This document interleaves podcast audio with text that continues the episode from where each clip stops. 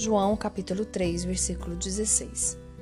Porque Deus amou o mundo de tal maneira que deu seu Filho unigênito para que todo o que nele crer não pereça, mas tenha a vida eterna.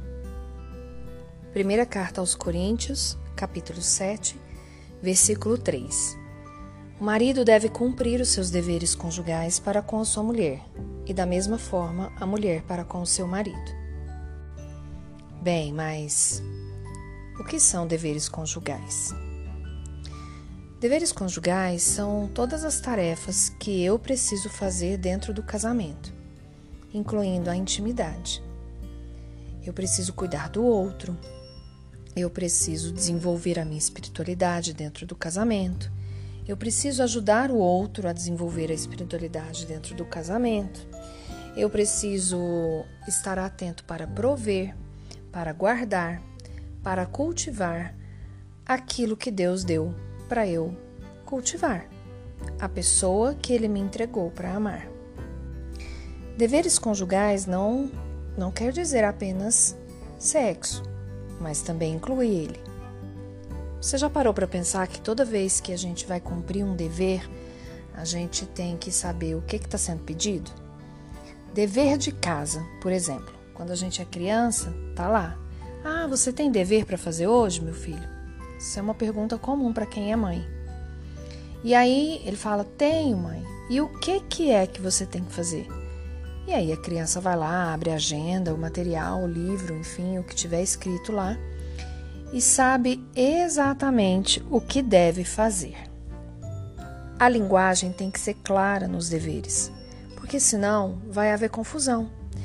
E você sabe quais são os deveres e como você, você pode usar a linguagem para te ajudar a cumprir os seus deveres?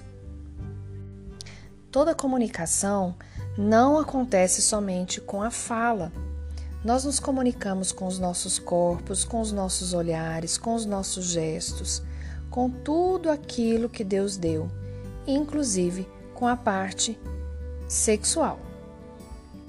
Certa vez eu ouvi dizer que ser íntimo é ter cumplicidade.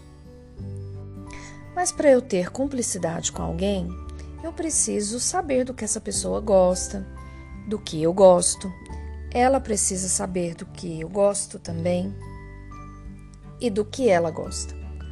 Sabe aquela história assim, quando você tem uma amiga que só de você olhar para ela, as duas já começam a rir? Pois é, isso é intimidade a um nível tão grande que vocês duas se tornaram cúmplices, digamos assim. Há cumplicidade no olhar de vocês duas. A mesma coisa pode e deve acontecer no nosso casamento. Mas para isso, eu preciso entender como é que o outro se comunica e como eu me comunico também. Não adianta você ter um apelido carinhoso e achar que isso é intimidade, porque só isso não vai ser intimidade nenhuma chamar de Mo, Ben, Love, Baby, enfim, qualquer apelido só vai ser um apelido se vocês não desenvolverem a linguagem de amor de vocês. E aí, você precisa saber como é que funciona essa história da linguagem de amor. Você sabia, por exemplo, que todos nós temos um tipo de linguagem, uma maneira de expressar amor e de se sentir amada? Você quer uma intimidade plena para sua vida? Então saiba que demonstrar amor é uma das coisas mais importantes que um relacionamento pode ter. Mas cada pessoa ama e se sente amada de uma forma específica, de uma forma completamente diferente da outra. Você já deve ter ouvido, por exemplo, pessoas falando assim: Ai, Dani, ele me trouxe um presente nada a ver, gastou rios de dinheiro e eu odeio o presente que ele me deu. Ou seja, ele não me conhece. Provavelmente essa pessoa se sente amada ao pensar que o outro sabe dos gostos dela ao ponto de comprar um presente que a agrade. Ou ela não se sente amada porque o outro simplesmente errou no presente primeira coisa que você precisa entender sobre essa história de linguagens do amor é que você precisa saber qual é a sua linguagem. E, obviamente, tentar identificar Como é que o outro se sente amado? Que linguagem, que idioma ele usa na hora do amor? Será que ele se sente amado com palavras ou será que ele se sente amado com toque? Será que ele se sente amado ao servir, ao ajudar ou ele gosta apenas de um tempo junto com você? E você? Do que você gosta? A partir de hoje a gente vai falar das linguagens do amor, mas o devocional de hoje vai parar por aqui.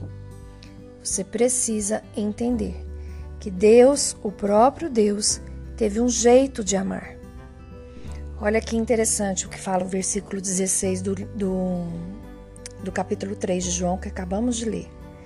Porque Deus amou o mundo de tal maneira, ou seja, Ele amou o mundo de uma maneira específica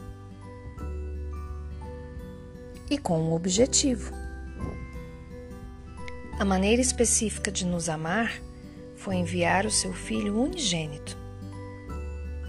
E o objetivo, o que ele queria comunicar para a gente, é que a gente não precisaria mais pagar uma dívida.